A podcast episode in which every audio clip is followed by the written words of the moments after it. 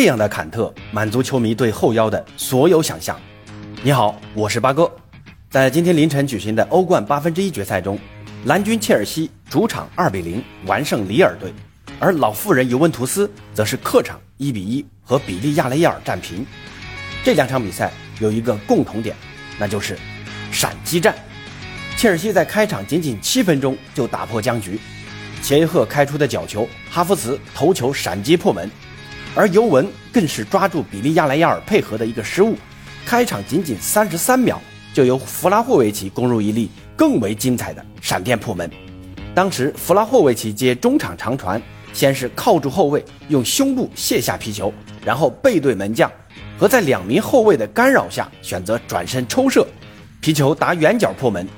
这个进球也显示了弗拉霍维奇真的值七千万身价呀。那本期节目就和朋友们聊聊这两场欧冠比赛。先来说说尤文这场比赛。这场比赛第一分钟尤文就进球了。那之后的比赛过程，大家不用猜就会知道阿莱格里的球队会选择一个什么打法了。对，就是那个无比丑陋的龟缩反击流。那节奏真是慢得令人发指，完全不像一场欧冠级别的强强对话。感觉尤文这场比赛的唯一任务就是来破坏比利亚雷亚尔的进攻的。面对这样一支西甲中游球队，尤文只有百分之四十不到的控球率，让比利亚雷亚尔完全把握主动权。但他们的第一个丢球就有点玩过头了。当时刚刚中圈开球，然后在中圈弧顶的一个传球，比利亚雷亚尔的两名球员想玩个花活配合，前面的球员不接球，让球从两腿之间漏过去，让后面的球员来接球。可那个时候刚开场，球员呢还没进入比赛状态。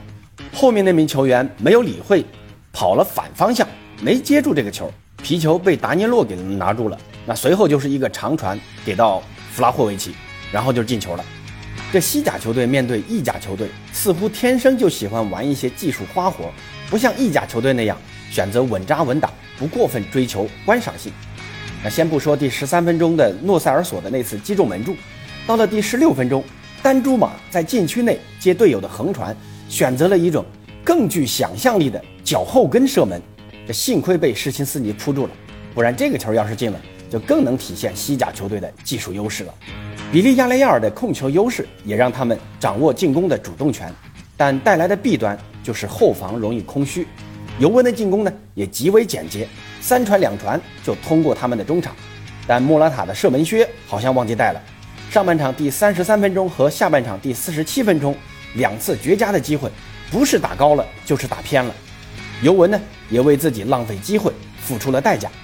第六十六分钟，比利亚雷亚尔的卡普埃送出过顶长传，德利赫特出现严重的盯人失误，让帕雷霍从后面插上，在无人干扰的情况下推射扳平了比分。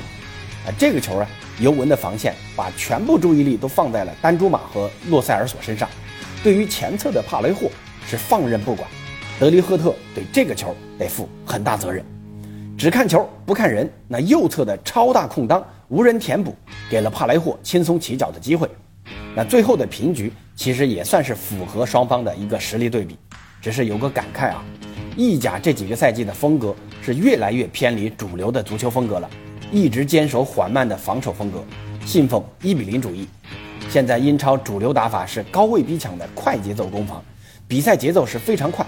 球迷呢也看得很过瘾，而西甲的主流打法还是主打控制，玩控球，这技术流球员都喜欢往西甲跑，打的都很有观赏性。但你看看意甲，最强的球队国米打英超的利物浦，这国米的实力和比赛风格跟利物浦比起来，那都是弟弟。那最后也干脆利落的输了一个零比二。那这场尤文代表意甲跟西甲的中游球队打，把防守足球是发挥到了极致。结果比赛节奏是缓慢至极，全场双方的射门都不多，尤文是先进球了，但就知道苟，最后呢也没苟住。哎，这尤文的球是真的难看呐。不过客场拿一个平局，对于囧叔来说，可能也是一个理想的结局吧。那说完尤文的比赛，再来看看蓝军切尔西的比赛。这又是一场典型的切尔西式的比赛，防守稳固，进攻犀利，逼抢凶狠，尤其是坎特啊。都说世界上只有两种后腰，一种后腰叫坎特，另一种后腰叫其他后腰。坎特上赛季在欧冠的出色表现是切尔西能夺冠的关键。那这场比赛，坎特继续他的高光表现。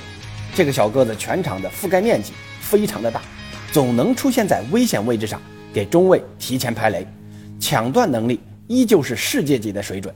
但坎特不只是会抢断拦截，这场比赛还发挥出自己能向前持球推进的能力。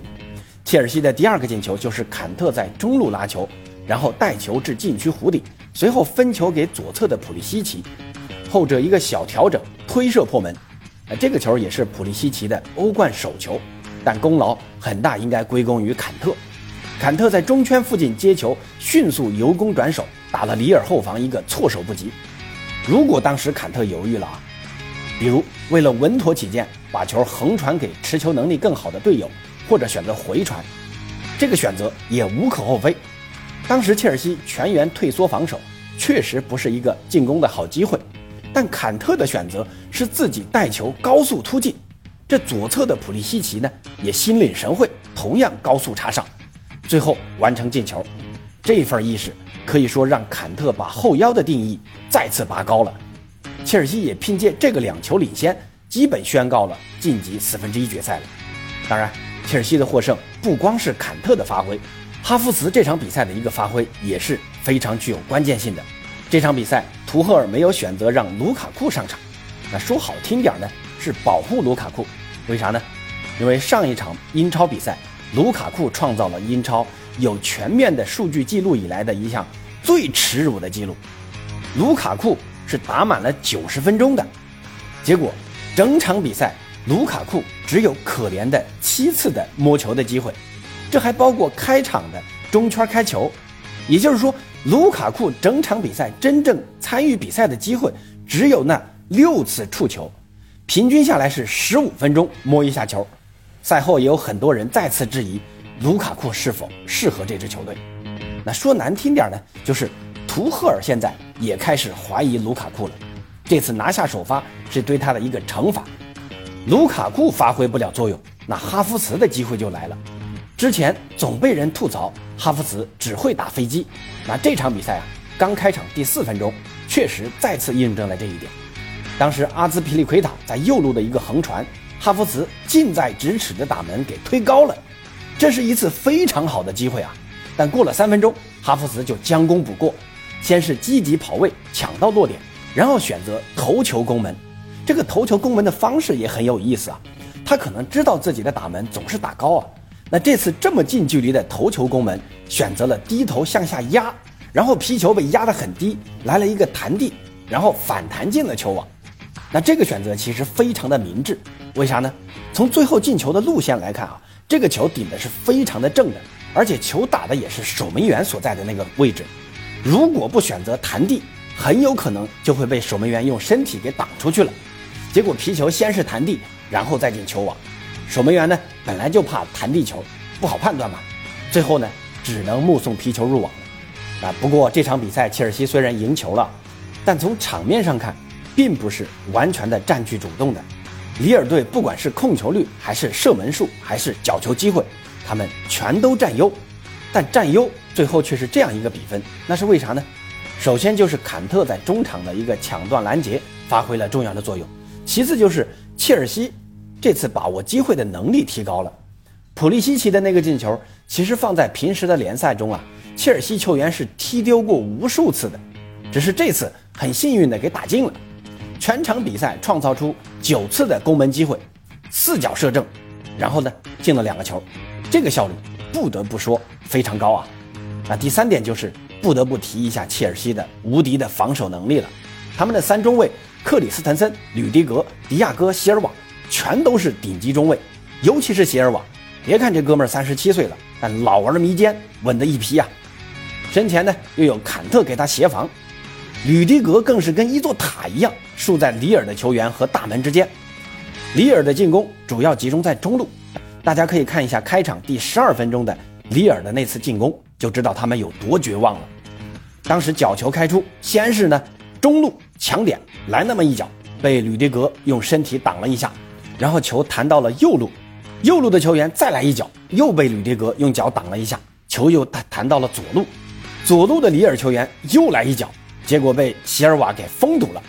这我要是里尔的教练，只能仰天长叹呐！左中右三路的射门全都打在墙上一般。